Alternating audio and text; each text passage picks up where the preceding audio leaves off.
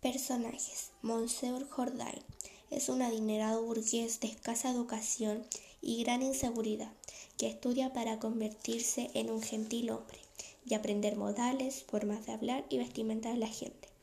Nicolasa, empleada de Monsieur Jourdain, es la sirvienta de la casa y tiene el sentido del humor. Mondame Jourdain es una figura singular dentro de los personajes femeninos de Molière. Está casada con el señor Jourdain, pero aparece en poca escena. Reseña. La obra es muy buena en mi punto de vista, ya que se pueden mostrar diferentes tipos de emociones o momentos en diferentes espacios de la obra. Contexto histórico-social.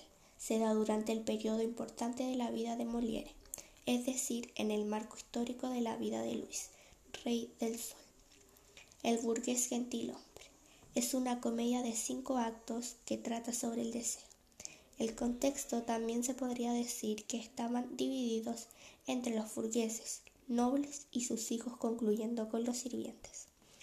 Autor Jean Baptiste, llamado Molière, fue un dramaturgo, actor y poeta francés, considerado uno de los mejores escritores de la lengua francesa. Fecha de nacimiento el 15 de enero de 1622, París, Francia.